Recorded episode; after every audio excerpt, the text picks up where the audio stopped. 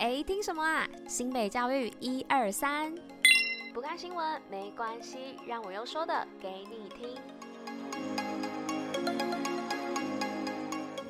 大家吃饭了吗？我是珍珍，大家午安。今天十一月三号，礼拜五，新北教育一二三的第三百九十二集，同时也是第四季的第二十三集喽。那再来跟大家说，要赶快到我们的脸书新北学霸来按赞。那如果是使用 IG 的同学或是家长呢，也可以到我们新北爱就开心来追踪哦。那上面呢都会时不时来分享，就是关于新北市教育局所办的每一场活动啊，或是抽奖等等。那或是说有得了什么奖，或者是说哪间学校发生什么事，在这。上面也都可以看得到哦，像最近呢，就有这个一百一十二学年度的十二年国教的适性入学宣导讲座，那有这么多优质的活动呢，欢迎大家一起来参加哦，然后记得按赞跟追踪哦。好啦，那接下来呢，就进入到我们今天的新北趴趴照跟新闻的部分吧，Go！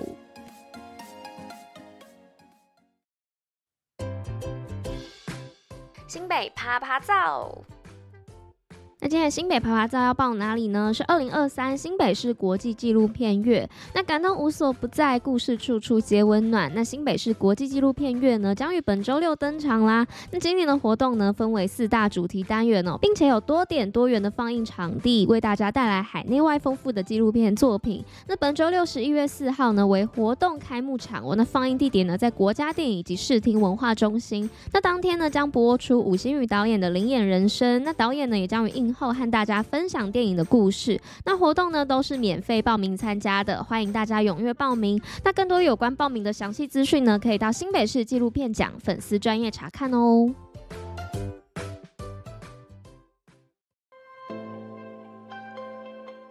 好的，那来到今天新闻第一则的部分呢。首先，第一则新闻要来分享的是亚运银牌双珠对决，罗嘉玲守住全运会金牌。那在杭州亚运勇夺银牌的跆拳道好手罗嘉玲呢，日前在全运会女子五十七公斤级的金牌战，以二比一击败同样在杭州亚运镀银的林维君，那守住全运会二连霸，相隔近一个月力拼全运会二连霸。那罗嘉玲呢，在金牌战强碰同样是杭州亚运银牌得主的林维君，即便率先让出第一。第一回合，但罗嘉玲呢上演逆转胜然后，顺利的守住全运会的金牌。那他也表示，两人踢到后面都没有力气了，只是林维君的节奏有点乱掉，比较好抓攻击的时机，成为逆转的关键。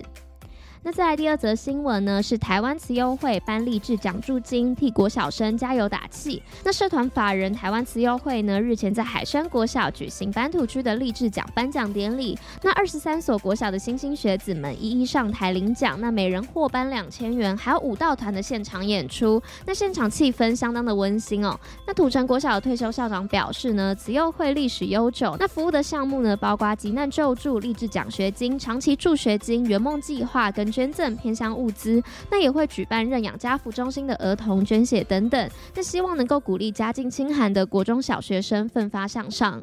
那在第三则新闻的部分呢，是新北举重好手陈文慧全运会连三届夺金。那东京奥运摘下女子六十四公斤级铜牌的陈文慧呢，去年十月亚锦赛抓举时伤到手肘哦，那今年伤愈复出，那日前呢在全运会以卫冕军身份上场，那在抓举的项目中，第一把九十五公斤轻松举起。起那第二次的试举九十九公斤，那第三次试举一百零二公斤失败哦。那在挺举的项目当中呢，第一把举起一百二十三公斤，那后两把试举放弃哦。那最终呢，仍以总和两百二十二公斤完成连霸，且完成连三届全运会夺金的成就。那陈文慧呢，在全运会以赛代训，以身体健康为第一目标。那年底呢，也即将征战卡达公开赛。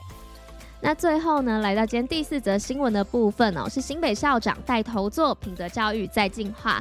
那新北市教育局呢，长期致力推展品德教育。那日前呢，在泰山义学国中办理品德怎么做增能研习，那邀请了台湾大学的荣誉教授林火旺来主讲。那共计呢，有一百二十五所的公私立高国中校长共同参与，并由新生代基金会教学团队呢，以分组的方式来进行品德教育的思辨活动。那教育局局长呢，也出席有、哦、支持鼓励。推动品德教育，那实践生活当中导入品德思维。今天五四三什么？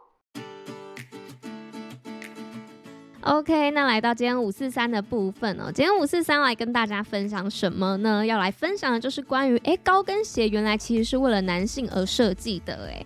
那高跟鞋呢一直被认为是女性的专属，那关于它的起源呢也是众说纷纭。那有人说最早起源于中国明朝，也有人说是起源于古代欧洲，但比较统一的说法呢认为最初的高跟鞋是为男性设计的。那在中世纪时期呢，人们常常使用形状类似木桩的工具固定在昂贵的鞋底下用来提高鞋面，那也避免鞋底沾染脏物或是受损。那这也被视为高跟鞋的起源哦。那直到十五世纪的波斯呢，骑兵们为了在马背上保持稳定，那发现穿着高跟鞋可以紧密的贴合马凳，方便作战。那高跟鞋呢也因此开始流行哦，并成为男性的时尚品味。那后来呢，因为法国国王路易十四的缘故，高跟鞋呢逐渐的流入贵族社会。因为路易十四呢希望让自己看起来更高大，那他特地呢请鞋匠为他量身。定制了高跟鞋，并在鞋底呢涂上红漆，又以显示他的尊贵身份。那从那时候开始呢，上流社会开始兴起了穿高跟鞋的风潮。